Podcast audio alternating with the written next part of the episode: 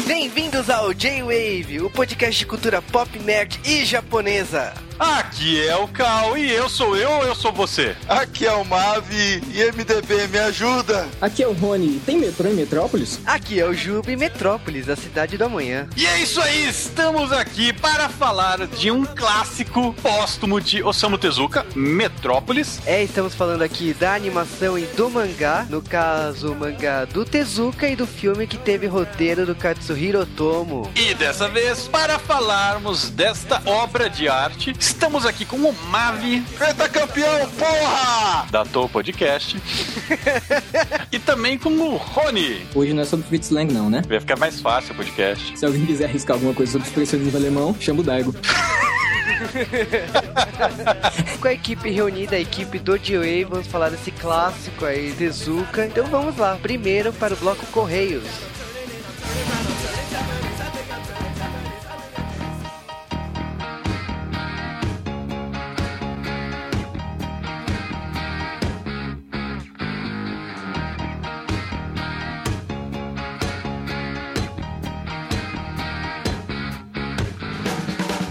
Sejam mal-vindos aos Correios do Mal do J-Wave. Estamos em algum planeta paralelo aqui no J-Wave. J-Wave 2 ou 3, sei lá. J-Wave da Terra Primordial. Pô, então somos o Cal e o Juba Primordial. que bosta, cara. Somos tudo chorão. Ou não, cara. Mas estamos aqui para anunciar que estamos fazendo parte de um evento da turminha. Sim, estamos no Tezuka Day. E o Tezuka Day é um movimento aí para comemorar o deus do mangá. É um dia que vários blogs, vários podcasts e alguns videocasts também falarão das obras do Osamu Tezuka. Teria sido muito mais fácil se eles tivessem escolhido isso para agosto, mas. é, o Dio já falou de Osamu Tezuka quando falamos de Adolf. E agora chegou a vez de falar de Metrópolis. Que depois de falar de Superman e Liga da Justiça é irônico, né? Exatamente, cara. Claro que esse Metrópolis não tem o Superman, né? Mas chega de blá blá blá e vamos direto aos abraços do mal. E os abraços do mal começa com um abraço para o Bugaf. Um abraço para o Daigo. Um abraço também para o Diego Miyabi Sabá. Para o André 1C. E não, eu odeio churato em qualquer realidade, até a do mal. Até na primordial. Principalmente na primordial.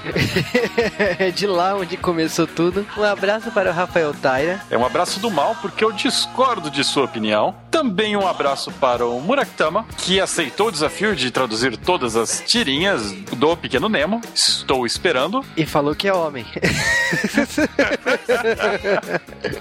abraço para o Márcio Neves Machado. Pro André Darias. Um abraço do mal para o Cru. Também um abraço pro Wesley da Guia. Para o Robson. Também um abraço para Midão Reborn. E um abraço também para o Gustavo Martins, que gostou de algumas sugestões como Zatuit. Zatuit, pô, eu quero que saia, mas vai ser uma complicação do caramba. Tem mais gente que quer? Um abraço também para o Titarnaski. E um abraço também para o Renver. Um abraço pro Di Benedetto. Para Tatiana Haruhi Mendes. Que defendeu o Goiás ainda, né? Não, é, é, é de Goiás, é japonês. Stantes postulou isso. O Stantes já tá postando fotos e dando chiquinhos no Foursquare em Goiás.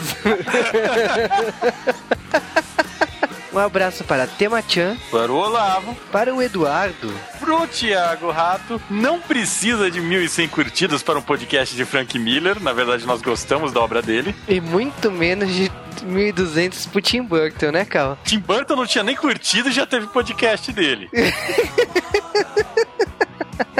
E um abraço para o Drug também, que falou que as animações da DC sempre são fantásticas, realmente. O que, que a DC não acerta em live action, ela acerta em animação. Aliás, eu tô com uma dúvida, que eu tô no Chique mudando de Nick pra Nanayá, tá, tá foda, tá tenso. E esses foram nossos abraços, agora a gente vai para os e-mails da semana. E o primeiro e-mail da semana é do Edgar Lucas, e ele falou de Hansan Switch Top Gang, tipo, o pessoal viajando no tempo aqui. Também teve um e-mail do Orioma pedindo Trilogia das Marias. Não!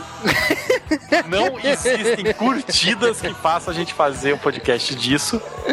Talvez patrocínio, muito bom, mas curtidas não. Cara, se o Netflix pedir pra gente fazer Maria do Bairro, a gente faz. É, se o Netflix pedir, a gente faz, cara. Se não, fica a dica aí, comece a mandar e-mail pro Netflix. E agora é e-mail da Carol Pisse Medeiros, a Peacemaker Girl, né? Lá dos primórdios do J-Wave. Demorou pra mandar e-mail de novo, hein? Que que é isso? O pessoal tá, tá, tá perdendo intimidade. É, passou 70 podcasts, né? e, cara, ela mandou e-mail porque ela adora DC e ela falou que não poderia deixar de comentar esse podcast lindos da Liga da Justiça. Ela disse que morreu de rir quando a gente tava falando do Lex Luthor como veio ao mundo, né? Da falta de personalidade do Hal Jordan também. Insistiu naquele negócio do truque da mente Jedi, na verdade é truque Jedi da mente. É, eu sei que é, eu, eu vi na dublagem, mas a minha cabeça coloca os sons numa, numa maneira mais confortável de falar. Eu não sei como traduzir assim. E outra coisa que ela fala no e-mail é a questão da escala de cor da Kryptonita. Lembra a nossa discussão entre as cores? É, de acordo com a escala que ela mostra, o vermelho seria o oposto do verde, né? Mas essa escala que ela tá mostrando é uma escala aditiva, é quando você usa tinta para fazer. A escala que eu tava me referindo é quando você usa luz. Aí é uma escala que trabalha com a subtração das cores. Mas isso não importa para ninguém. Ela falou que ouvir o J-Wave Cash enquanto está almoçando é uma péssima ideia. eu vou falar que é a hora que eu escuto. e que ela ama o lobo. Ah, o lobo é foda. E agora é e-mail do Marco Atrace. E ele falou nesse e-mail também da Kryptonita. Mas dessa vez ele falou da Kryptonita rosa, que realmente torna o Superman viado. Mas a Kryptonita Rosa, ao contrário do que a gente falou, a primeira aparição oficial dela foi do Peter David, que é um escritor fodaço, cara. Só poderia ser da cabeça dele.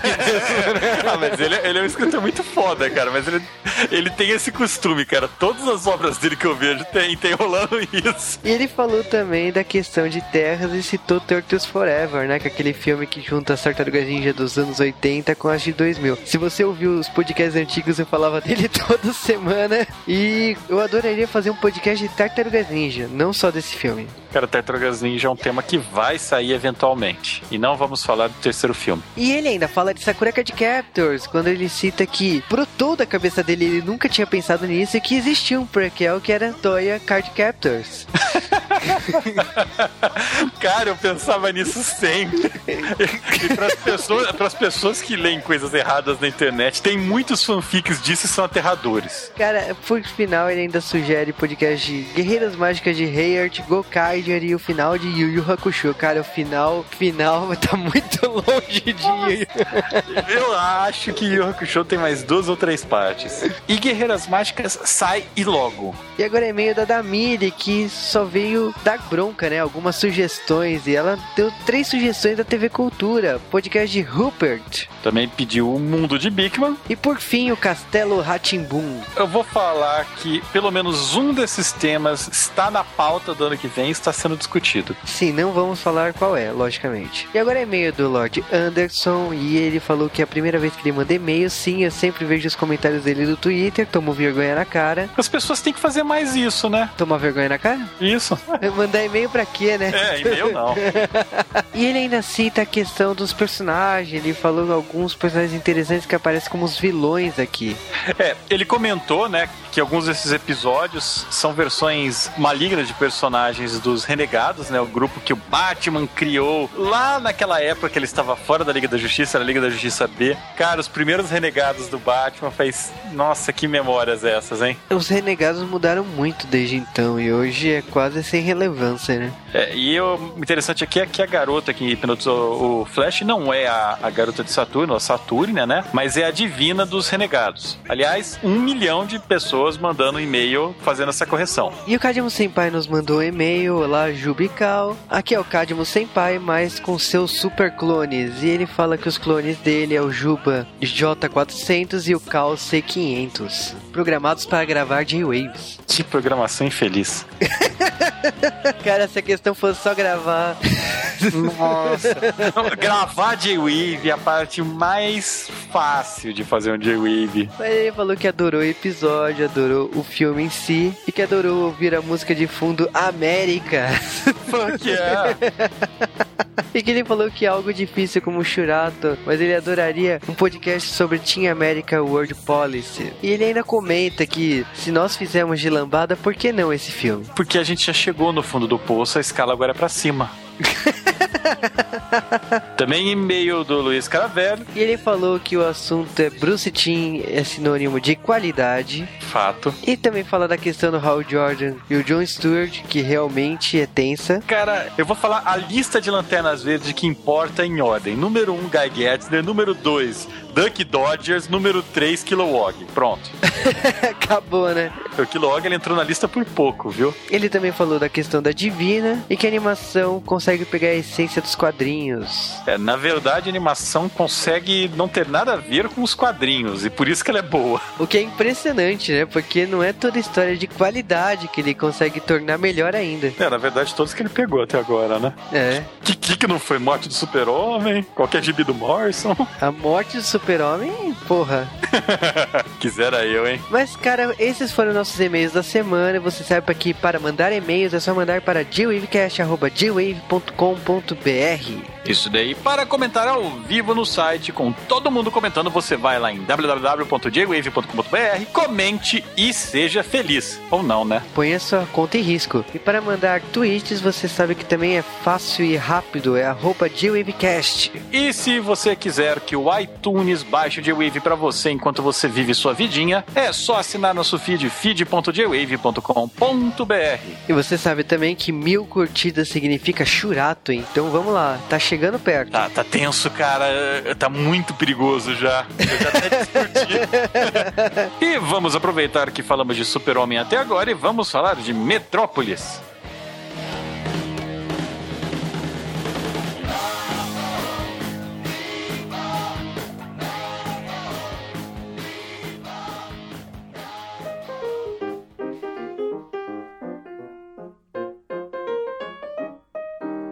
E antes de falar de Metrópolis, temos que falar de Osamu Tezuka, o mestre, o deus do mangá. E por isso vamos ouvir os J-Waves de Adolf.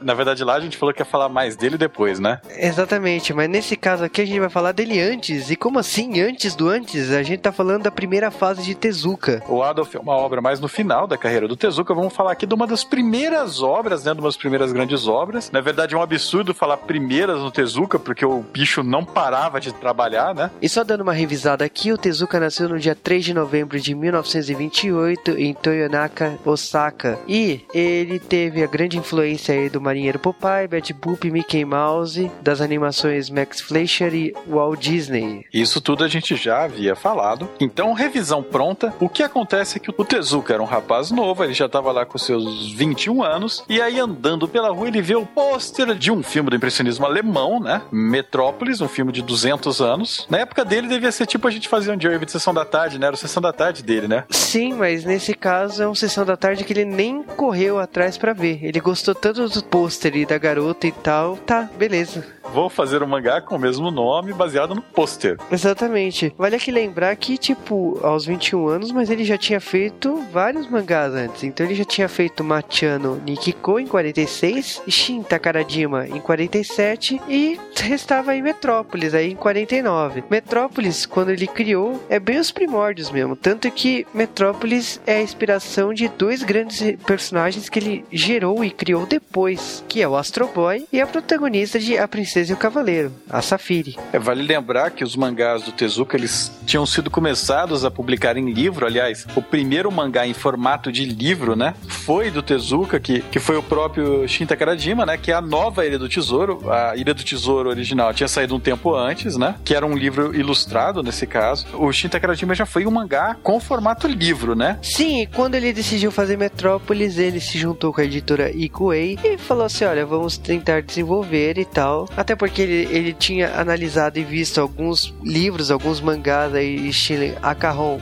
de Osaka. E beleza, vamos tentar aí, vamos lançar um formato. Ele queria que Metrópolis tivesse 160 páginas coloridas, mas ele não conseguiu dar conta. E acabou saindo tudo em preto e branco, né? Sim, e vai lembrar aqui que primórdios dele ele acabou pegando inspiração. Então, por exemplo, tem personagens, tem algumas pessoas aí que são inspirações do mangá do Oaji no Takaradima, né? Que é a velha Ilha do Tesouro. Não, não estamos falando da nova Ilha do Tesouro. Esse mangá ele é bem diferente do filme, né? Ele vagamente lembra o filme, tanto que um dos personagens do filme, né, que é a mocinha, né, que é a Tima, no mangá é um guri, ou barra guria, né, chamado Michi. Olha só, o nome é ao contrário. Sim, as obras são bem diferentes. O mangá poderia ser nos dias atuais. Eles focam bem no colégio, na amizade mesmo. No filme, vai para outro patamar. Não tem como comparar o mangá com o filme. Não dá. É, ele tem é, linhas gerais do plot, sabe? Mas não, não é, não é, é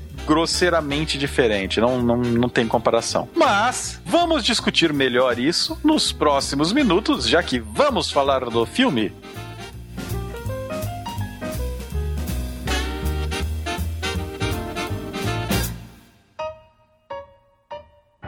Toda era planeja seu sucessor, Jules Michelet. Metrópolis.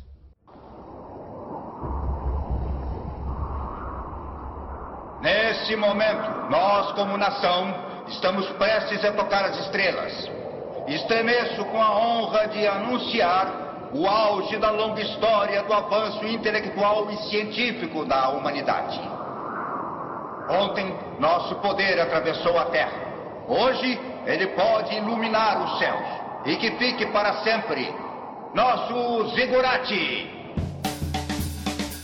Metrópolis. A história começa na cidade retrofuturista. A gente tá falando de uma cidade moderna. A gente não sabe que tempo que se passa essa história, mas parece ser um futuro não tão distante. De acordo com o mangá, é no famoso ano de 1900 e XX. Me senti tão Mega Man nisso, cara. É, cara, eu olhei e falei, é o Mega Man, que bosta! Aí o Marvin me chega e vem com a pérola, é, mas tem um cara lá que é o Rock, né, velho?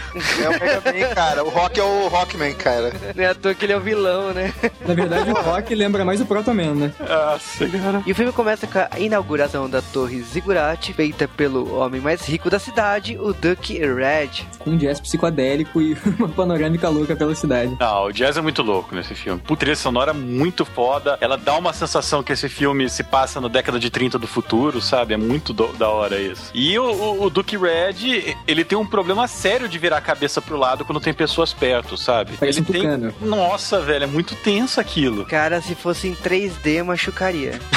Se abaixaria a hora que ele tirar. Estamos falando aqui de uma das maiores napas da história da animação. Porra. Não, da história dos quadrinhos também, cara. Que nos quadrinhos ele também tem uma nova absurda. O apelido do cara é fura-olho, né, cara? Só que, tipo, além desse projeto ambicioso da torre, né? Ele tava procurando um- encontrar uma solução aí. Um, existia um segredo dentro dessa torre. E a gente tá falando dessa experiência que ele estava encomendando, né? Porque ele não é cientista, ele paga pros outros fazerem. Esses aspectos lembram muito a, a obra que, que foi inspiração para Metrópolis, o Metrópolis de Fritz Lang. É o lance do, de ter um- meio que assim, um, um governante da cidade que tem um, um cientista maluco para poder fazer as coisas para ele e tal. Então significa que ele assistiu filmes. Mas no filme você vê que ele tá realmente, no Duke Red, ele tem os seus planos obscuros. Tem pessoas que comentam até que esse Zigurati tem até arma militar experimental nele, né? Tem boatos correndo solto na cidade. E durante essa festa, ele se esvai, né? E até se encontra com um cientista, Dr. Willy, né, velho? Bicho deformado, do mal, com um bigodão. Você já pensa que é, que é o vilão. E também nos encontramos com o Mega Man, né? E faz parte da SS. Que é igualzinho, né, cara? E Na cidade, o que a gente descobre é o seguinte: existe um grupo de pessoas na cidade, né, na metrópolis, que eles, por algum motivo, não gostam de robôs, né? Os robôs estão tomando o trabalho deles, né? É mão de obra mais barata e não tem que se alimentar. É uma coisa que hoje o pessoal, pelo menos, já está acostumado com filmes que nem Matrix, né? Essa transição das máquinas substituindo humanos e essa revolta, essa briga, né? Essa não aceitação de ter perdido espaço para as máquinas. É, mas eles são como uma SS. O nome dessa facção é Marduk, eles são uma espécie de milícia que caça robôs que estão fora de lugar ou que estão se comportando errado. Bem como uma, uma Gestapo, sabe? Eles chegam atirando em todo mundo. E eles oficialmente. é, Eles dizem até que é, é um segredo público, né? Todo mundo sabe que eles existem, todo mundo sabe que eles têm ligação com o Duke Red, mas não existe nada de documento oficial falando isso. É, nessa sociedade, vamos dizer, perfeita naquelas, mas Metrópolis é um lugar que cada área, cada lugar ali, mesmo o subterrâneo, tudo ali precisa funcionar em perfeita ordem. Então a sociedade foi dividida em vários setores e as máquinas têm o seu papel ali, em alguma algumas áreas. Quando um robô sai da sua área designada e parte para um outro lugar, ou pira mesmo, ele é exterminado. Ó, E é ex- ó. exterminado de uma maneira do mal, né? Os caras metem na cabeça. no robô. Sentido onde, né? Mas Máquinas exterminadores. Ó. Que é uma coisa que eu gosto bastante assim. Eu já vi em obras como Bubblegum Cries. E eu me identifiquei muito com essa pegada do filme, exatamente porque eu já tinha visto isso antes. E é- eu acho foda. Ah, cara, isso lembra muito também o lance dos Blade Runners, né, cara? Naquele futuro cyberpunk. Tipo, os robôs estão à margem da legalidade, né? Esse filme, esse filme bebe de muitas fontes, cara. A gente tem é, a referência do filme de 27, a gente tem de Blade Runner, a gente tem um, um- algum quesinho de Matrix. é, o mas- Matrix eu duvido, porque ele é da mesma época do Matrix. Não, o Matrix ele é de 99. Esse filme é de 2001. Esse Pois filme é. começou a ser feito em 98, não foi? Foi mais, né? Então, duvido que. Eu duvido que tenha inspiração de Matrix. Não, Talvez inspiração, da geração. Referência e tudo mais, sim. Talvez É que a geração. sociedade do, do, do, do Metrópolis ela é tão orgânica que funciona muito retinho, sabe? Você vê as pessoas passando pelas ruas, os robôs andando um atrás do outro, parece muito orgânico. Isso lembra bastante o, o mundo do Blade Runner, tá ligado? Tudo muito certinho, muito. É, porque, porque assim, é, a gente, a gente não, não tem muito, é, os- muitos personagens explorados na história. Uma das coisas, personagens principais do filme é a cidade em si. Você vai vendo que assim, a cidade nunca para, é tudo é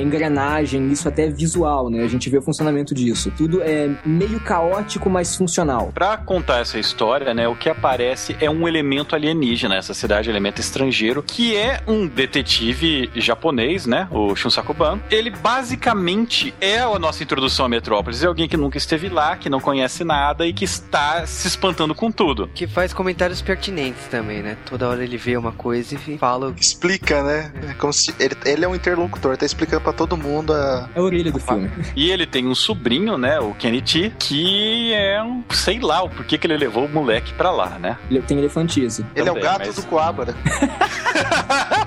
É verdade. Esse é o Ikiti. Esse é o Ikiti. É, Ikiti, Ikiti, mano. E você vê que, na verdade, ele está investigando, né? Ele está procurando um cientista, que é o Dr. Lawton, que não se sabe o que aconteceu com ele. Sabe-se que ele é um cientista maluco, doidão, mas não se tem certeza.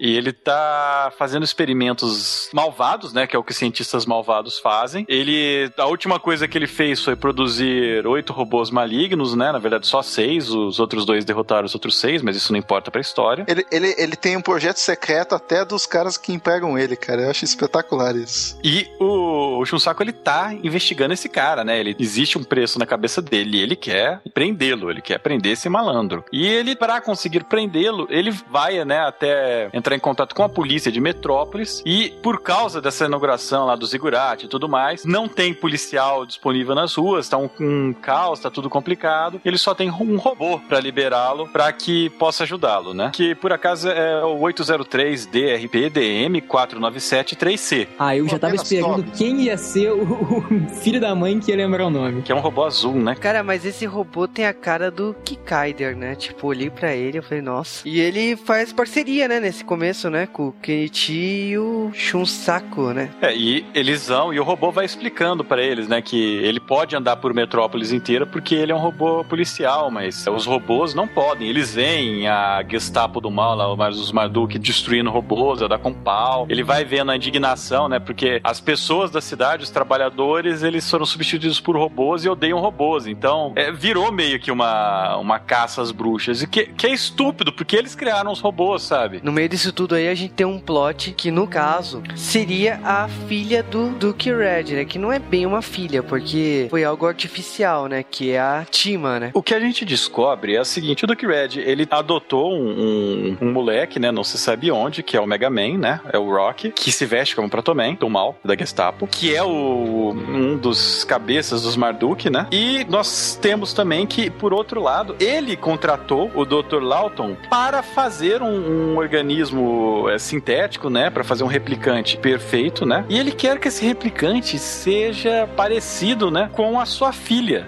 que morreu há muito tempo atrás. E o Lawton, ele está fazendo isso. Então, quando o Duke Red ele vai checar, ele fala: olha, o, o robô eu fiz totalmente artificial, não usei órgãos humanos, eu fiz algo totalmente próprio para isso daqui, fiz tudo à mão, é totalmente artesanal, é o único do mundo e tal. Só que ela vai precisar ainda de alguns dias para funcionar. Assim que o Duke Red sai, o Dr. Lawton ele já começa a falar com ele mesmo, né? Como todo cientista maluco, ele fala em voz alta os seus planos. Ele fala que de maneira alguma vai deixar que o Duke Red leve a time embora, porque ela é um robô perfeito e tal. Ele é um É. pedófilo robótico, Cal. Da porra, né, cara? Ele é E um o, Proto... e o Protoman tá ali pra ouvir, né? Velho, o Dr. Willy tá lá, o Protoman tem que estar do lado. Você acha que ele vai deixar a Rose ser capturado?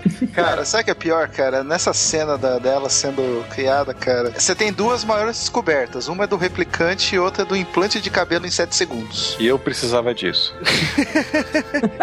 Cara, mas essa cena me remete muito a Astro Boy. Eu olhava essa cena e o Lawton lá fazendo a, a forma, mesmo o Lawton lembrando o Dr. Light, né? Eu olhava pra cena e falei, meu, isso é muito Astro Boy. Às vezes eu olhava muito Mega Man. Eu não sei se era intencional ou não. Ou se é uma. Porque, na verdade, essa história inspirou, né? a- As duas outras, né? Mas é, é, é muita identificação, assim. Só que o Rock, ele já olha pra aquilo lá e fala: Pera um pouquinho, esse cara tá fazendo robô, coisa ilegal. E, e o que ele escutou de conversa, né? Que o, o pai adotivo dele, o Duke Red, ele ia virar. o- Ele sabia que o pai dele tinha, na verdade, os planos obscuros, ele queria dominar o mundo, né? Coisa do tipo. E ia ter um, um trono, né? Pra controlar Metrópolis. Quem tivesse naquele trono controlaria. Ele quer que o pai, né? Que o Duke Red vá pro trono. E o Duke Red quer Vai colocar. construir um banheiro, né, cara? Verdade.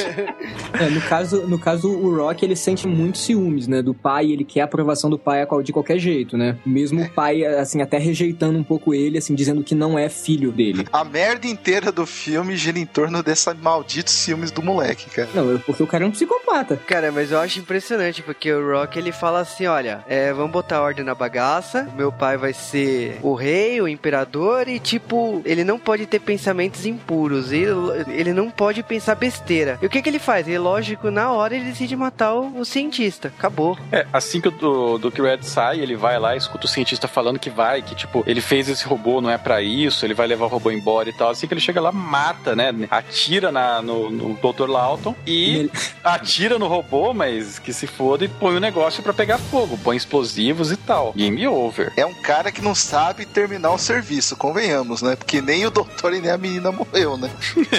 O melhor é o seguinte: o cara quer a aprovação do pai. ele- ah, eu que- ah, eu quero a aprovação do meu pai, então eu vou destruir o que ele mandou fazer e o cara que tava fazendo isso. Pô, vai dar puta prejuízo, né, cara? É a mesma coisa que enfiar o carro do pai na, na, na árvore. Mas assim, ele fez isso porque ele não acreditava que o pai dele fez isso. Que, ok, meu pai não fez isso, vou fazer ele pensar da maneira correta. Ele queria manipular o pai dele. É, antes, de, antes da fábrica onde, onde tá ocorrendo essa, essa experiência explodir, né? Assim, a gente tem até a ativação né, da, da Tima, né? É que ele tenta ativar ela como desespero, né? Pra, É pra tentar salvar, né? Pra saber. E nesse momento, coincidentemente, com a fábrica pegando fogo e o Rock indo embora, por acaso estavam passando lá o nosso detetive Shunsaku, o seu sobrinho Kenny T e o nosso querido amigo 803-DRPDM-497-3C. É, cara. Isso. Nessa cena aí tava rolando investigação já, né? Eu não posso falar que tá chato, estou andando em volta de um laboratório, né? Mas eles acabam encontrando lá, né? Eles vê tanto que o detetive, ele até encontra o Lawton com vida e tenta entender o que ele queria passar.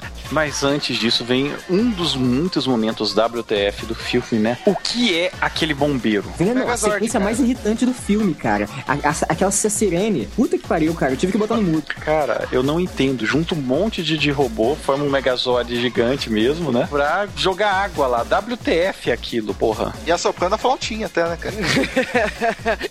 Olha que cena ruim, puta que. É, enquanto tem esse incêndio e sons irritantes, o detetive e seu sobrinho, eles vão pro meio do incêndio, a coisa mais sã a fazer, porque eles acham que vira alguém lá, né? E vão tentar salvar as pessoas. Nesse momento, separa-se, né? Vai, vai vira núcleo de novela, né? Tem o, o núcleo dos idosos, né? O Shunsaku e o Dr. Lawton. E o, o núcleo das pessoas que vão morrer até o fim do filme, que é a Tima e o Kenichi. O melhor é o seguinte: o, o detetive fala, né? Não, você se mete naquele incêndio ali que tá tranquilo. Vai, vai naquele lá que tá mais quente, eu fico nesse aqui.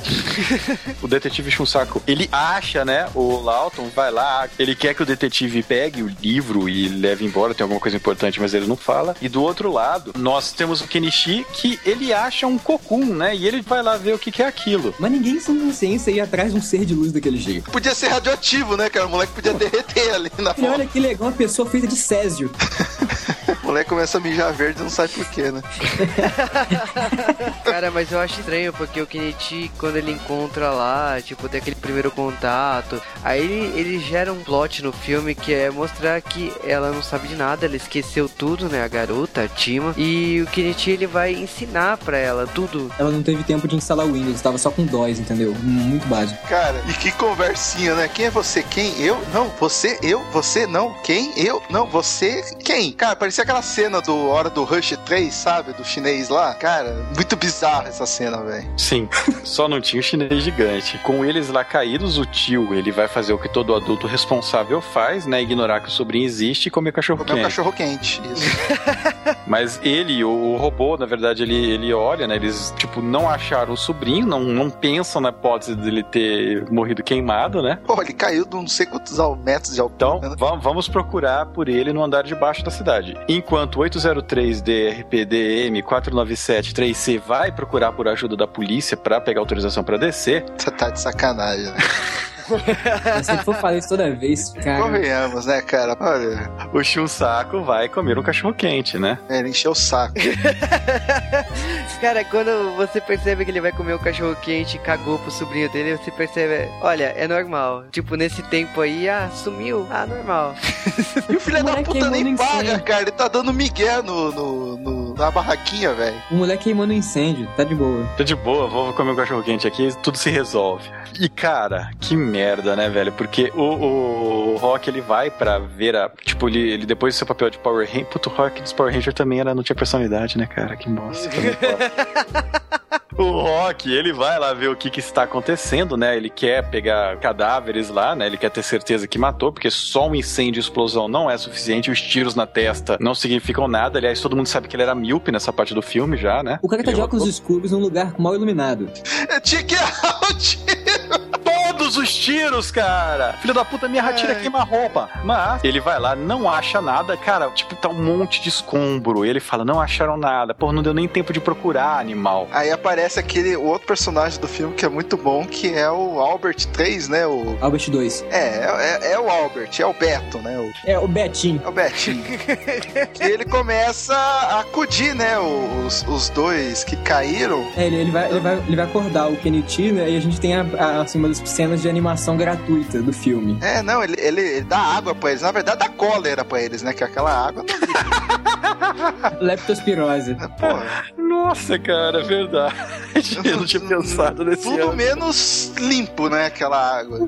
É, é de Não, ele... de esgoto direto. Ele até vem com comida, né, pra eles. Ele falou: ó, muito obrigado. Eu sei que você pensou em trazer comida pra nos ajudar, mas isso aí tá podre. Se a gente comer, a gente morre. A menina vai lá e come, cara. Nossa, boca do lixo, né, cara? Nossa, Ela, cara. ela pode comer, né? Eu não sei se ela pode, cara. Ah, mas cara. Que Ah, cara, ela não vai ter caganeira. Cara, e, e é- é- você tem aquele momento lá, né, que o robô tá tentando ajudá-los a sair de lá, ou algo do tipo, e ele tentando educar a menina, né, ela tá, sei lá, planeta dos macacos com ele total lá, tentando entender o que, que é o mundo e, e ele tentando, tipo, cantando a música do I'm the Walrus, né, dos Beatles, porque aquela eu sou você, você sou eu, é, é foda aquela cena, cara, Ele tenso. canta aquela música do Barney, né? E cara, Ai, cara, ótimo. E cara, enquanto eles estão lá fugindo o Rock, ele chegou à conclusão que eles estão vivos e vai procurando pelo mundo. E aí tem uma cena que eu acho que é um assim o ápice da inteligência humana, né? Que eles estão hum, tipo uns 10 andares abaixo, né, num, num, num coisa de lixo, de reciclagem de água, sei lá. E o Rock tá lá em cima. Eles olham pra cima, ei, nos ajude, estamos aqui. O Rock pega uma arma e atira neles. Depois de uma é meia é- dúzia de tiros, né, cara? Uma O- pistola a 500 metros de distância. Não, cara, sabe o que é pior? Depois de quatro tiros, o, o Kennedy olha. Ah, eu acho que ele tá tentando atirar na gente. Cara, na boa, eu gritei gênio na hora, cara. É, é o delay da bala chegar lá. Você vê como tá longe. Tá longe, Putz, né, cara? Tira esse óculos escuro, filha da puta. Não é exterminador, não, pô. Eu acho que esse cara tem a pior mira do mundo, sabe? O, o, o Duke Red botou ele lá nos Maduca de sacanagem com o moleque, sabe? Não, é, Que nem, ele deve que nem ter no Kung mira Po, vermelha, sabe? os sabe? Escuro, que não é exterminador, sabe? Você lembra, lembra do, do Kung Po, aquele moleque lá que, que foi treinado errado, que acha que dá narigada no, no, no punho dos outros e tá ganhando a briga, velho? É, de Treinar. propósito, né?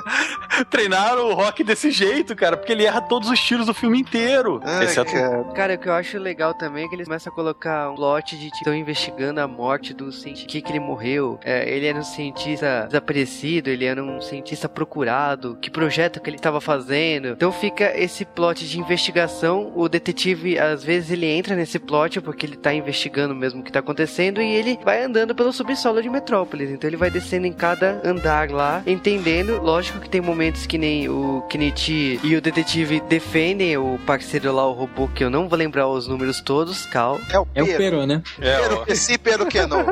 é o 803 DRP DM 497 Aí nós vemos quem tem mais tempo livre no podcast. Tanto que tem esse momento aí que eles brigam, né, com o robô, falando que eles ocuparam os empregos deles, tem essa briguinha aí. E o robô fala que ele nem liga, que os humanos são desse jeito mesmo e ele tem o, o seu lugar na sociedade. É, os robôs eles são bem mais conscientes do lugar na sociedade deles do que os humanos disso, sabe? Eles são muito mais preconceituosos. E é, é engraçado também que em todo momento aparece um robô surtado e estão lá mirando, atirando pra ele, vai, pra ele ser exterminado. É, a galera não faz atualização de firmware, não. Eles nem sabem, cara. porque Eles nem sabem por que, que os robôs estão surtados. Eles só, tipo, não tem nem técnico nessa bosta de cidade, sabe? Assim, eu tenho uma, uma- eu tenho uma teoria. Que vai os ser robôs- escrita agora. Não, que os robôs podem estar surtados por causa do- dos testes com os igurados. Então vamos puxar esse gancho e falar do que é a estupidez do ser humano. Quem jogou Assassin's Creed vai, vai, vai dar um salto no telhado agora. É o seguinte, No então, feno? por algum motivo, o Sol tem manchas solares. E isso realmente é por algum motivo. Cientistas ainda não chegaram à conclusão. É porque ele não usa protetor solar. Exato. Ah, Dudu! Nossa, cara. Você não merece nem outro duche. Tu precisa de um solo inteiro de bateria pra essa. E aí, o que acontece é que nós descobrimos que em cima dessa porcaria de Zigurati existe um canhão solar. E isso não tem nada a ver com Machine Man, meus amiguinhos. Isso tem a ver com a estupidez humana de criar um canhão que literalmente ele estoura espinhas no sol, cara. Não, sabe o que que é esse canhão, cara? É como se você jogasse uma garrafa de álcool numa chama de churrasqueira, pra chama atiçar e vir na tua cara. E vocês perceberam como a máquina ela é toda controlada por cornetas? O que acontece é que nós temos um canhão, né, que atira no sol e o sol solta um peido de mancha solar diretamente na Terra. E, mata quando, todo mundo, né? quando isso A humanidade acontece, foi extinta naquele não, segundo. de acordo com o desenho, o que acontece quando tem um peido daquele tamanho na Terra é que os robôs na superfície piram. Aham. Se houvesse uma mancha naquele nível, o suficiente pra mudar a cor do céu e tudo mais, meus amigos, na melhor das hipóteses, todos vocês estariam tendo derrames agora. Ou usando o protetor solar do Coringa, né, cara? Na pior das hipóteses, meus caros amigos, a atmosfera evaporaria. Ai, caralho. Então, não, não funciona daquele jeito, nunca. É uma ideia de merda, cara. Que arma de merda. Mas ninguém Porra! tem reclamação de que pegar um bronze, né? Porra, velho, Ah, mas porra, é uma bronze, arma. porra. Não, pra, pra- porra! É, É, vamos entrar na era do carvão, né? O carro mandou um alborguete agora. foi. Cara, parabéns. Quando manchas solares afeta só robôs, não afeta seres humanos, é porque tem alguma coisa errada nesse roteiro. Oh, ácido, né, cara? Mas beleza, se esse é o motivo dos robôs serem afetados, ok, a gente concorda com a história. E bom, a história continua aí com a questão de uma rebelião sendo formada. Tanto o Kenichi quanto a Tima, que até esse momento a gente não sabe que ela tem nome, né? É só uma, uma garota é, replicante, né? Do interior.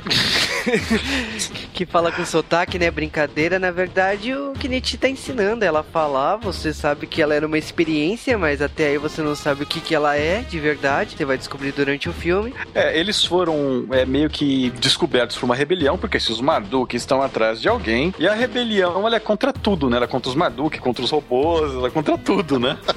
Contra os skatistas. contra os Contra o skatistas, sistema solar, né, cara? contra a Via Láctea. Porra, cara, que que são Contra os esses caras? Você tá ligado que tem, tipo, três ouvintes que se tocaram desse negócio do sistema solar e da Via Láctea, né? Nossa, cara. E Isso tudo desses na- três, dois, dois somos eu e você, né? Terceiro, por favor, mande-nos um e-mail. Homem cueca! A gente descobre isso daí nesse meio tempo. A Tima está aprendendo a escrever e só escrever uma palavra. É muito malandro esse Kenichi, né, cara? O cara começa plantando a sementinha, né? Vou te ensinar.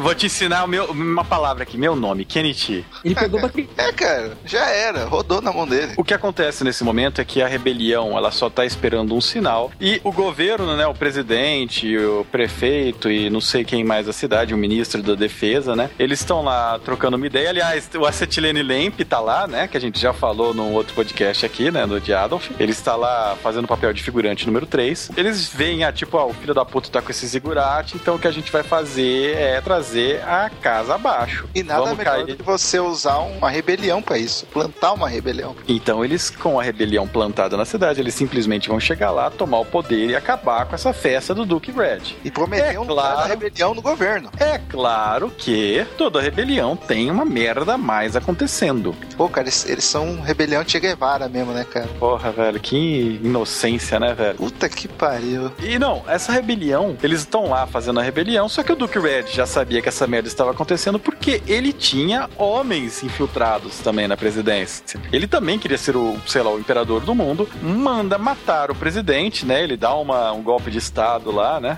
Ele vai lá, invoca a diretriz 66 e os Stormtroopers matam o presidente e todo mundo. E ainda culpa, né? Que os robôs surtaram. É culpa, quem que se foda agora vai começar o caos. Só que a rebelião já estava sendo aguardada, né? E eles já quebram a rebelião na hora. É que assim, eles usam a rebelião, na verdade, pra confrontar na rua contra um bando de robô. Beleza, no meio dessa confusão, chegar lá eles apunhalam pelas costas. Ele miga é- dois inimigos numa cajadada só, o governo e a rebelião de merda. Aí a gente tem o encontro feliz da família, né? Nós temos a Tima e o Kenichi encontrando é, finalmente o, o Shunsaku. E infelizmente, né? Um, o querido amigo nosso falece nesse, nesse meio dessa rebelião, né? É, o- 803D RBDM 4973C falece nessa rebelião. Pô, cara, o azulão, eu fiquei triste, cara. Fiquei acabado quando ele morreu, cara.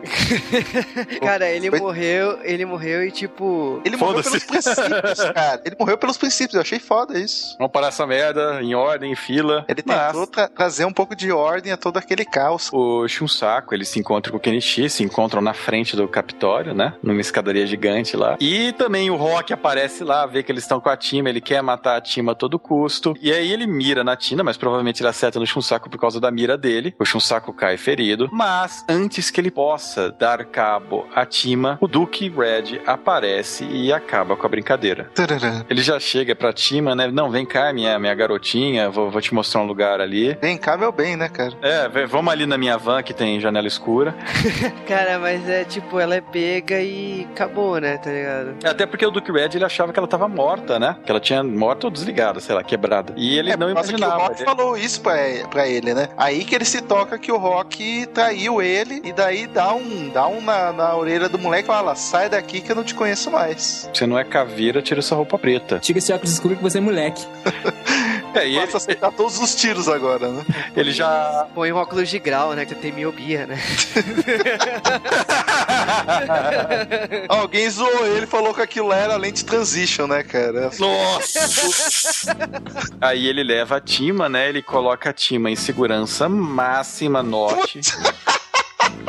Em um quarto, né? E a Timo o que ela faz é grafitar toda a parede do quarto, né? Eu Porra, já parece aquela, aquelas meninas em coisa de psiquiátrica, sabe? Ala psiquiátrica. Exatamente, cara. Já imaginei, porra, velho, vai acontecer um caos agora. Tá enfocando o, tinhoso. E eles falam, né, que o Kenichi ele tá preso em algum lugar, né, que ele vai vê-la. Chega lá a dona Jerusa, a camareira dela, e diz: Olha, eu tenho uma carta pra te entregar. Que um moleque ele falou que era importante, tinha que falar com você, não podia falar com o Duke Red. E tá aqui a Esse, carta. esse nome aqui que tá escrito na parede, 80 milhões. Por acaso é igual, sabe? Oi, meu nome é Rod, digo Kenichi. Por favor, venha falar comigo num local suspeito. Como que ela saiu de lá, né, cara? Eu me pergunto. E aí a dona Jerusa levou ela através da segurança máxima e diz: Olha, não, não pode falar pro Duke Red porque ele vai comer minha bunda se você falar isso aí. Porra, cara, tinha dois Playmobil na porta do quarto fazendo guarda, né, cara? Só, cara. E aí, ela leva a Tima justamente para uma armadilha. Ah, então o Rock leva ela para um quartinho escuro, né? E quando você está com uma garota desacordada num lugar obscuro que ninguém sabe onde é. Você usa um pulso eletromagnético. Exatamente, cara. Claro. O filho da puta, o filho da puta quer cortar ela ao meio. Eu falo, porra, velho, você é. Ia rolar um bobagismo ali, né, cara? Cara, mas ela é eletrocutada, tipo, praticamente ok. Desmaiou, tá morta. Acabou, missão. É, e- e- ele quer,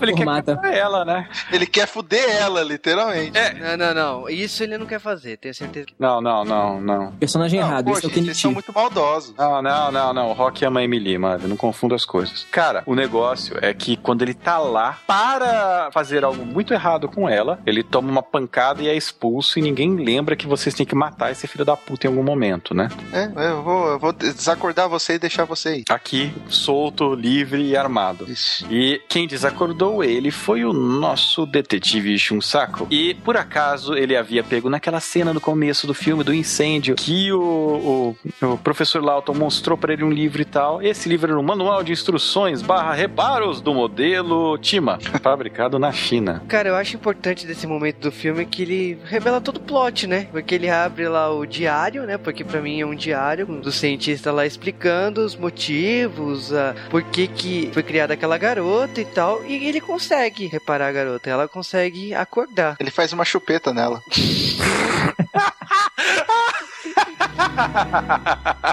e não entendo errado. Ele literalmente faz uma chupeta nela.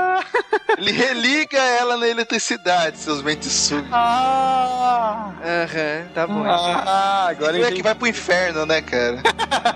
Cara, mas o negócio é que ele já vira pra ela, ela fala: Olha, você é um robô, você é a Sherry 2000, né? A Super Vic. Oh, a Sherry isso. 2000 é a Vic adulta, cara. Foda, né?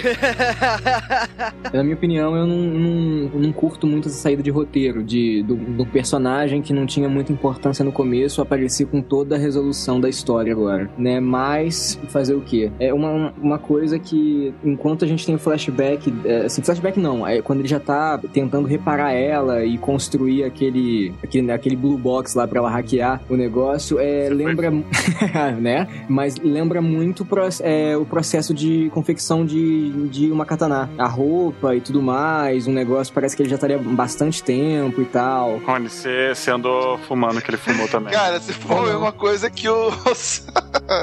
Vocês nunca viram, não, nada falando sobre confecção de, de katana e tal? O, Já. processo? Já. Então, o cara, o cara tá com... você já viu fazendo Blue Box também? Não. É igualzinho, cara. Ah, pô, deve ser. Só que Você de se pijama. veste de monja, né? Só que é o pijama. Cara, o Shusaku, nesse momento, ele, pra mim, ele é um grande filho da puta, porque ele tá lá conversando com a Tima, tá explicando, é, ela pergunta se ela é humana, se ela é um robô, ela, ela não sabe o que que ela é, e ele é bem frio nesse momento, assim, ele não, não tem muita... ele não... ele não tenta ser simpático, aí ele fala assim, olha, o Kenichi tá na mão do, do Q-Red, você tem que ir lá, e pronto, tá ligado? Tipo, cê- sem, sem problema, você gosta dele? Gosta? Então vai lá e resolve a situação. Tipo, no caso dele, ele quer o sobrinho dele na mão dele. Foda-se. Vai lá, Tanto só. que ele até aceita ela ser humana quando ele, ela pergunta. Não, Só pra, pra ela topar e junto, né, cara? Vai lá, o robô aqui é você. porra, é Da porra, né, cara? Cara, e ele vai lá e manda ela hackear a Matrix. E ela hackeia a Matrix. Tá mais Disso- hackeado Hackers, aquele filme da Angelina Jolie, né, cara? Porra, hein, velho? Era uma, uma substituição justa. Aliás, ela tá com o cabelo da Angelina daquele filme, cara.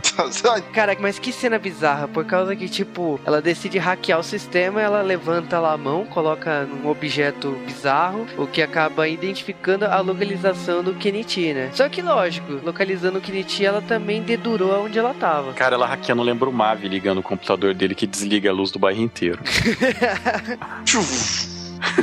A fonte dele de 2 mil watts, né? Sabe aquela tremida de luz no resto do mundo? Bom, nesse momento aí, eles vão atrás lá do Kenichi, vai- acaba, ela acaba sendo capturada, ou ela vai conversar com o Duke Red. É engraçado que a, a serviçal lá do Duke Red aparece, e a única fala dessa infeliz é que ela, a Tima precisa trocar de roupa. E nesse momento a gente tá numa sala bizarra, tipo, é uma sala É uma sala feita de Lego, cara. É, é uma sala Matrix, né? Uma sala do observador, né? Do Matrix. É, ou, sei lá, o cérebro, né, do, do filme dos X-Men. Também. E tem um troninho lá, cara. Cara, como esse roteiro é do Katsuhiro Tomo, eu falei assim, filho da mãe, tá se homenageando, porque isso é cê- Akira. Você Ele viu tem que que ele fez igualzinho, né? Ele fez igualzinho o roteiro, porque no roteiro do filme do Akira, de repente, no último minuto, acontece tudo, sabe? O filme para, vai normal até o último minuto, zzz, acontece tudo. Igualzinho aqui, o filme está indo num ritmo e de repente ele vai a um milhão por hora e eles explicam pra gente que a Tima tem um troninho lá, a Tima vai sentar naquele troninho, ela vai esquecer quem ela é e vai ser o computador que vai controlar o mundo. Meu caro Duke Red, filho da Ruta, ela vai entrar lá e vai virar deformada e vai virar uma geleca. Por que você se deu ao trabalho dela parecer com a tua filha? Só pra você perder de novo, animal? Fazia uma caixa que controlasse isso e pronto. É, Como a cara. internet, né, cara? Igual a É, internet. ele que o Skynet não, e, e quis, dar, quis fazer bonito, né, cara? Mas Cara, ele mas- a Skynet. Ela é Skynet. É, tanto que ela funciona que nem o Wolverine. Tem que levar um tiro num órgão vital pra esquecer quem é, né? Cara, mas que novela mexicana, né, nessa cena, né? Porque o Duke Red, ele fica convencendo, não, você tem que sentar lá no trono, você vai ter poderes e não sei o que. Chega o Shunsaku, não, não é isso, você vai esquecer tudo, quem você é. Tipo, rola um papinho, novela mexicana foda ali. Cara, o Duke Red, eu falando assim, como você sabe disso? Eu li no diário, e ele levanta todo o diário todo feliz, assim, foi, foi porra. Bater a charada, né, cara? You can handle the truth! Mas É, nesse cara. momento, aí vem uma cena, né, que é aquela coisa que não faz sentido no roteiro. Porque a secretária vai lá, dá um exo, uma mentira, tira a máscara do Missão Impossível e na verdade ela o tempo todo era o Rocky. O imortal Rock, cara. Ro Rocklander. É o Rocklander. Porque o Rocklander ele já tomou uns 40 tiros e supapos e quedas até nesse momento do filme. Ele tem o trabalho de tirar a máscara. Na verdade, eu sou o Rocky, vou dar um tiro na mulher. Ei! E ligou o Evil nela, né, cara? Não, mas é, é tão burro porque ele dá o tempo, ele tira a arma, todos os soldados apontam a arma pra ele e dá o tiro. Ah, mas não Se tem ele o drama, né, tivesse- cara? Se ele não tivesse tirado a máscara, sabe, ninguém ia tá, vão ter tempo de apontar a arma pra ele. E agora que ele está usando lentes de contato, ele Transition. consegue acertar o tiro. Também olha a distância que o cara tava. Pô, Eu acho que que ele roupa, mirou, no Duke, ele mirou no Duke Red, cara. E errou por 180 graus. Cara, ele errou. Se a gente olhar assim no significado da coisa, ele errou. Por causa que, na, na verdade, ele ligou o merdeiro, cara. É, porque agora, com um buraco em seu peito, literalmente, a jovem Tima, que até um momento era um replicante é, meiga Pô, faltou biscate. você cantar, cara. Chiquititas, cara. Meu É verdade. coração tem buraquinhos. Então, a jovem Tima com coração de buraquinhos agora, ela vê Ela que ela, na verdade, é, ela vê que ela é um T-1000, na verdade, né? Aliás, ela, sei lá o que que ela é, cara. Ela é Skynet, cara. É, ela é a própria. Por Skynet. 30 Ela- minutos, todos os robôs irão se revoltar e os mísseis subirão. Em uma hora, a chance de sobrevivência da humanidade será de 30%. Ela começa a ameaçar, senta no troninho, né? e ligada a fios Matrix, então ela vira a coisa má do mundo. E o Kenichi, que estava lá jogado no chão inconsciente, porque havia tomado dorgas, né? Ele estava babando cor de rosa. Ele me acorda, olha pra ela, é, lá no trono do mal, né? Virou, virou o Satan Ghouls, e vai lá tentar pará-la. Cara, o que eu acho hilário, assim, porque, tipo, o Kenichi, ele tenta parar ela e tal, e o Shusaka é um grande filho da puta, como eu volto a dizer, porque ele fala assim, ah, ela não é mais ela mesma, sai daí, não sei o que, pra que você tá aí? Vamos vazar daqui agora. Agora a melhor parte é nessa parte. Não, eu vou! No que, que ele tá falando isso? Saco. Não, volte. Você vê o Rocklander levantar no fundo da te da, do, do cenário, sabe? E sair andando pela porta, cara. Ai, cara, Pô, o soldado o animal- também usava late transition, né, cara? Tá tudo O errado. animal é imortal, cara. Ele é um. Porra, ele levanta e sai, vai embora, cara. Tipo, tá bom. eu Perdi a memória, sabe? E vai A casa embora. literalmente começa a cair, né, cara? É, começa todo, tudo desmoronar e tal. E aí, nesse meio tempo, você tem que a Tima, ela tá lá, versão Eu Sou o Capeta, e o Kenichi tentando fazê-la acordar. É uma cena bem Wolverine tentando parar a Fênix, né? Não, cara, é exterminador, cara. Tipo, é o mesmo programa, sabe? Ao invés de enfiar a, a- a mão no peito dele e atravessar, não, arremessa ele longe. Aqui, Por mas que, que o exterminador é programado assim? Me explica. Porque o exterminador, ele tem pontas, as- os dedos dele são quase garras. E quando ele tá lá brigando com, com o John Connor, por que, que ele tem que pegar o John Connor e jogar o John Connor pro outro lado da sala ao invés de estrangular ele, quebrar a cabeça dele no meio? Por que, que arremessar? Vocês estavam se perguntando... Treinamento Cat, um velho. Vocês estavam se perguntando por que, que o Rock não morre? Porque ele é o Protoman, gente. Verdade. Mas ele morre. Não. O que acontece, né, é que o nesse momento o Rock, ele vai lá pra base do prédio e começa a carregar a R-Buster até o terceiro nível, sabe? E enquanto isso tá o Kenichi apanhando da, da, da Tima 800. Que, cara, ela vai dando pancada nele, ele consegue des- é, desconectar ela da, da Matrix, mas ela vai quebrando a cara dele, né, tentando matar o John Connor. A cara dela começa a derreter e é um T-800 mesmo, é muito trash isso. Ele podia desistir ali, né? Cara, E- isso que é amor, tá ligado? Porque, tipo, ela tá toda deformada, você tá. Sai daí, tá ligado? Não, sei não, tá lá. Amor. É, pai, porra, tipo, vai embora. Ainda não consegui o que eu queria. Ai, ai. Mas ele meio que dá um golpe de judô, na verdade ele se... Ela cai, fica presa por um dos fios da Matrix do mal, e ele tenta salvá-la, né? Puxá-la pelo aquele fio. E aquela cena linda, porque ela está esticando a mão pra ele, não pra pegar a mão dele, mas pra que tá arrancar os olhos dele, né? E ele tentando resgatá-la.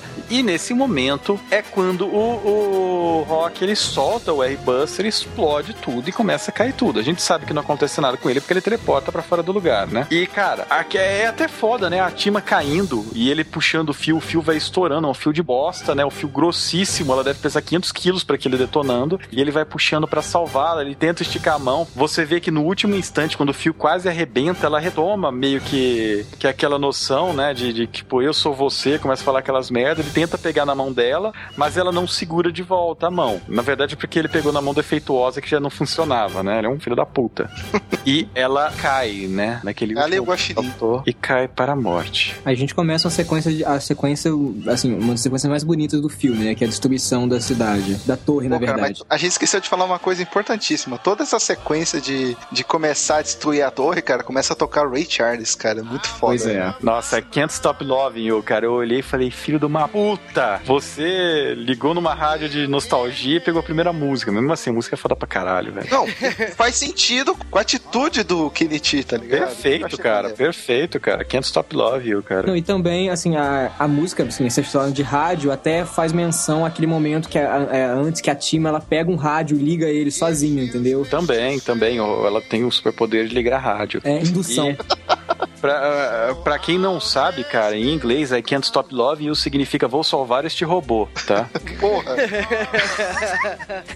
Quando ela tá caindo lá e ela solta a frase que. É, a- a fra- as primeiras frases né, que ela aprendeu, não é que ela, ela voltou a ser ela mesma, é que, tipo, ela já surtou ali, foi uma. Deu reboot. É, deu um reboot ali. Na, não- ela não voltou, ela é, já, sur, já não sobrou nada. E é- Aquilo é o barulho da BIOS dela, né? Exatamente, já, já era. O que eu acho intrigante, assim, que com tudo, a questão do rádio, a cena do rádio que aparece depois e você ouvir a voz dela, tipo, o que, significa aquilo? É, porque ela cai, o, o Kenichi ele vai tentar descobrir o que tá acontecendo, ele procura lá, ele vê que os robôs, agora que acabou a cidade, acabou todo aquele caos, os robôs estão juntos e os robôs que ficaram amigos dele, na verdade só tinha um, o resto não sei o que, que tá fazendo, eles estão tentando reconstruir a Tima. Eu acho que eles deveriam largar de hipocrisia, porque ela é o grande vilão, apesar dela ser o libertador dos robôs, né? E reconstruir o 803 DRPDM 4973C, que é um herói. A diferença é, é- é a vontade política, cara. O moleque queria que queria a menina, cara. É, e os robôs estão lá, né? O amigo dele. Ele tá tentando juntando os pedaços dela. Eu não sei o que, que ele junta dela e mostra pra ele. Acho que é o coração. O coração, sabe? o coração. E tem buraquinhos. E. E brilha rosa. é, mas é, tipo, ela é um cocum, né, velho? E Isso é cara. uma cagada, né, cara? E aí, nesse momento, a gente, tipo, ele morreu, eu- o Kenichi ele chora e tal, mas, porra, é. Menos, antes, antes da Skynet do que você, né, velho? Ele sai numa jornada tipo Sherry 2000, né, cara? Reconstruir a mulher. Exatamente. E nisso daí a gente vê aquela cena do rádio, que, é, que o rádio fala alguma coisa. Pode ser que aquilo era um gravadorzinho só, sabe? Gravou a mulher falando qualquer merda, mas tudo bem. E, tipo, a gente sabe que a merda está a comer no mundo mudou por causa disso. Em tese, o mundo ficou melhor, né? Porque com o fim da torre, com o fim do Ducky Red e a própria revolução, né? Por como a, a, a questão foi séria e afetou todo mundo ali que tava morando na cidade e as rebeliões e tudo mais, né? Os seres humanos, os robôs. Então, tudo aquilo ali pode ter gerado algo melhor, né? Metrópolis pode se tornar um lugar melhor. Um deserto de robôs. Ah, durante os créditos, no, é, tanto no, no Blu-ray quanto no- na, na versão de cinema, a gente tem uma, uma imagenzinha que aparece bem no final. Que, assim, ao parece é que o Kenichi e os outros conseguiram reconstruir a Tima e eles abrem uma loja, é, alguma loja de robôs, sabe? A gente tem a imagem do, que- do Kenichi é, segurando umas peças, a gente tem a imagem do, da- do Fifi, ou, ou Afi, sei lá que diabo é isso, é, e mais alguns robôs na porta. E, sei lá, na imagem mesmo tem um, um, um robô com aparência mais feminina que lembra a Tima. E escrito em cima Kenichi e Tima, Isso. companhia de robôs. Isso. É, E assim termina Metrópolis, a visão de Katsuhiro Tomo de uma obra clássica de 1949 de Osamu Tezuka. Pois é, agora me veio uma pergunta. Será que Duke Red era da Red Ribbon? Tush. Péssima, cara, péssima, muito bom. So I'll just live my life of dreams of yesterday.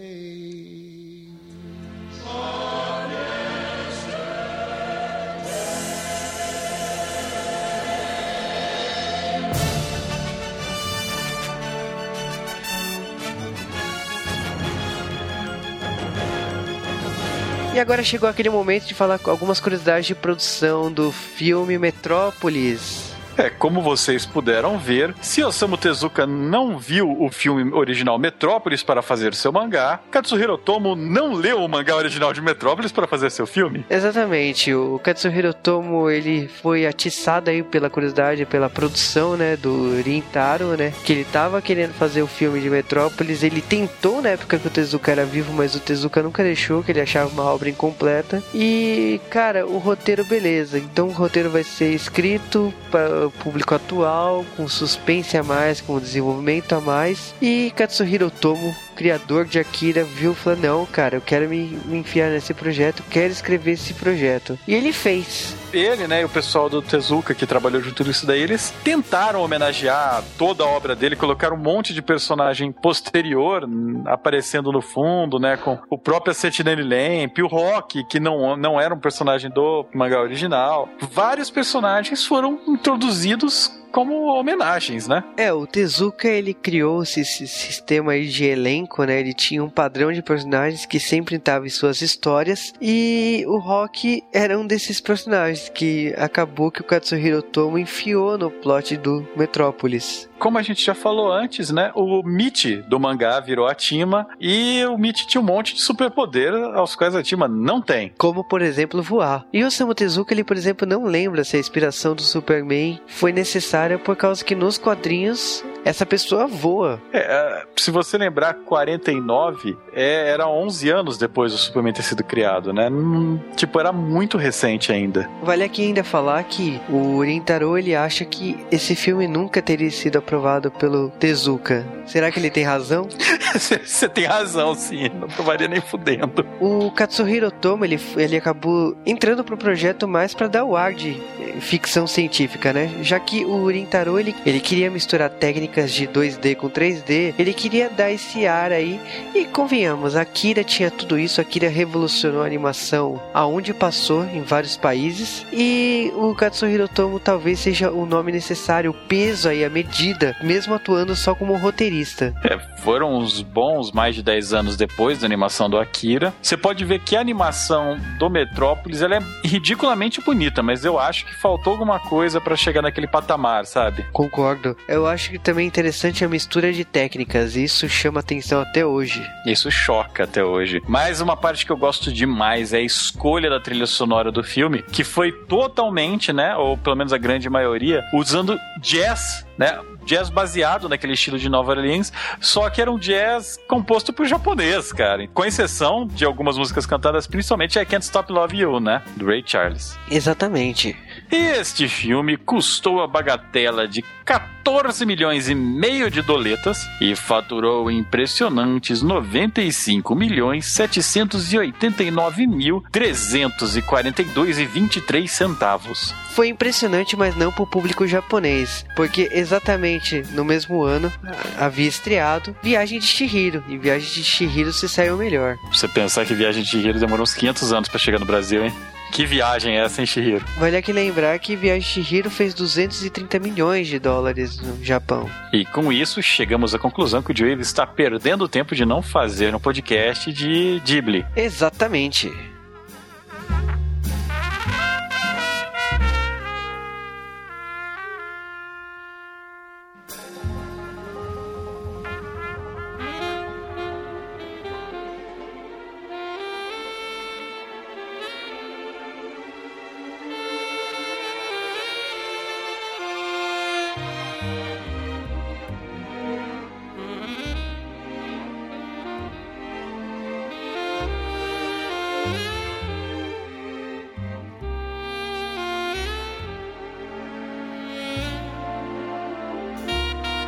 Metrópolis foi um filme esperadíssimo na época que saiu. Falava-se do absurdo que eram os novos gráficos. Era um filme que usava animação com computação gráfica, era algo nunca visto antes.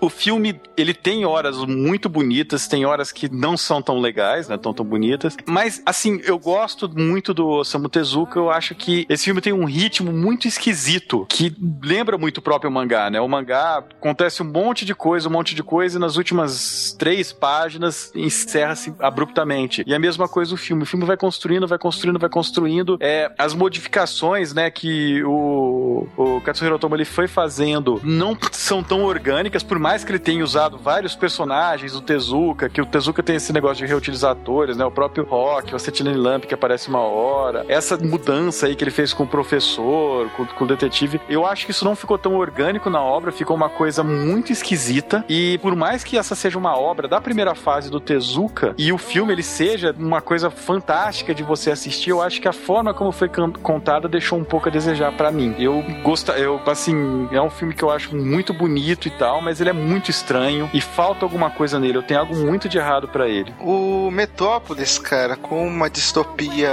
reto-futurista, eu, eu achei ele assim, o cenário dele é interessante, me lembrou muito é, todas as, as fontes que a gente citou aqui que ele bebeu. No bom sentido, ele tem um, um, cenário bom, ele tem até um pano de fundo bom, só que a história foi contada meio que de uma forma estranha. Não sei se é o roteiro, se a direção é que ficou meio confuso.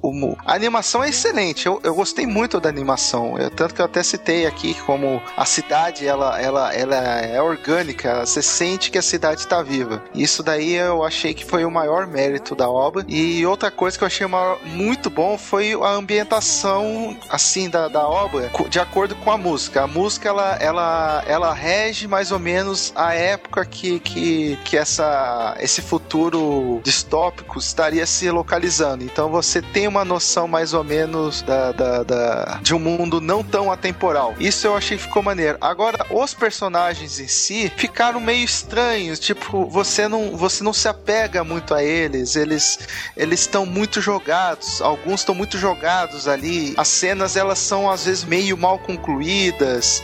O final ele é muito corrido, a- apesar de, de, de eu achar o, o ponto ápice do filme, que o final ele, ele, ele, ele é legal, eu achei o final muito legal, só que ele é meio corrido, então você assistiu quase 80% do filme acontecendo muitas coisas que às vezes não adicionaram tanto, e em 10 minutos tudo se resolveu muito melhor. Eu diria que, que o, o, o Tezuka, ele, ele, ele, ele, como óbvio, ele tá de parabéns, óbvio, não, não tenho nada a, a criticá-lo, só que os ide- idealizadores do filme acho que fugiram talvez um pouco da, da, da, da, da ideia original dele. Então essa é a minha única crítica.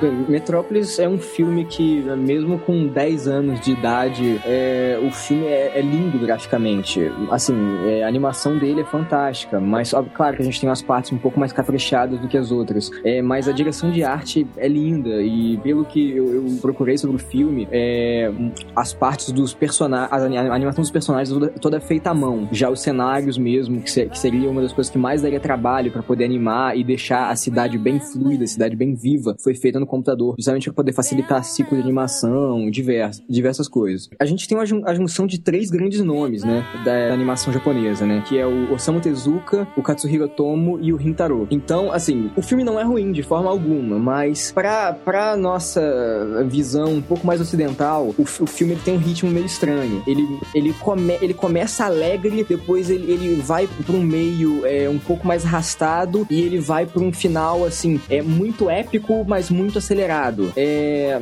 é, o filme tem umas diferenças pro mangá, né? Assim, alguns personagens, inserção de outros e tal, mas eu acho que a principal diferença do, do mangá pro, pro filme é a inserção do, do Rock, que a, a, a base dele, o rascunho dele é até, é até de outro mangá, do, do Tezuka e tudo mais. Mas é, ele, como é um personagem um pouco mais impulsivo, um personagem ciumento, ele acaba, é, em- em- assim, acelerando o filme, né? Porque ele, ele mata, ele briga, ele, ele manipula, né? E tal. E em, em entrevistas com, com os realizadores, eles até brincam falando que é, o Tezuka não teria deixado eles fazerem o filme, né? Tamanho, assim, o apreço dele pelas obras, até por ser uma das primeiras dele, né? É, até por isso mesmo, a história base, ela não é tão bem acabada, ela é muito simples, né? Tanto que ela foi o rascunho para Astro Boy. Mas, assim, é um filme que vale muito a pena você apreciar, se- seja por, é, por ser Tezuka, Katsuhiro Tomo também, Rintaro, ou mesmo a- apreciar uma boa animação. Em termos de roteiro, ele não é tão grandioso, a gente vê alguns, algumas, alguns clichês do, do, do Katsuhiro Tomo, igual a gente comentou, que ele homenageia é, a própria obra dele, Akira, né? Mas é, é um filme válido. É, é- mesmo, mesmo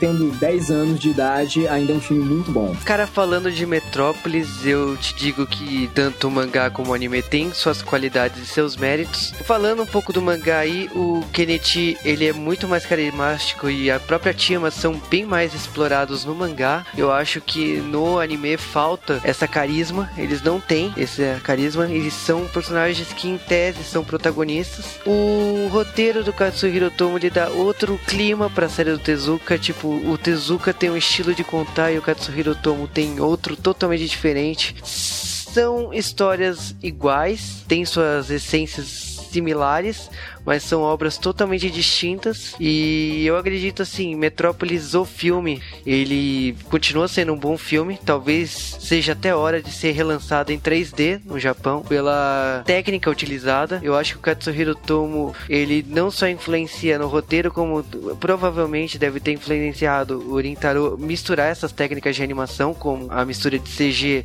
e animação tradicional. Falando um pouco assim, Metrópolis continua sendo uma história ótima hoje em dia. Recomendo não é tanto o mangá de 49 como o filme, só que com suas ressalvas. Tanto um como o outro tem seus defeitos. E é isso aí. Esse foi o nosso podcast sobre Metrópolis. É, espero que possamos falar de novo de Osamu Tezuka aqui no J-Wave, que é um autor que nós gostamos muito. O trabalho dele é enorme. Esse filme ele se passa né, na primeira fase, no começo da carreira dele, então ele é muito diferente o mangá do resto da carreira. Mas eu acho que é um ponto válido. É uma coisa que eu acredito que todo mundo tenha que ver. O mangá saiu no Brasil, o DVD também. O Blu-ray, no momento desse podcast, ainda não saiu, mas tenhamos esperança. Queremos esse Blu-ray aqui. Vale a pena ter ele na sua estante. E, acima de tudo, ele é o prequel de Mega Man, né? Pelo que a gente discutiu aqui até então. Cara, é Tezuka e Metrópolis continua sendo um filme fantástico. Altamente recomendável e estamos esperando o Blu-ray.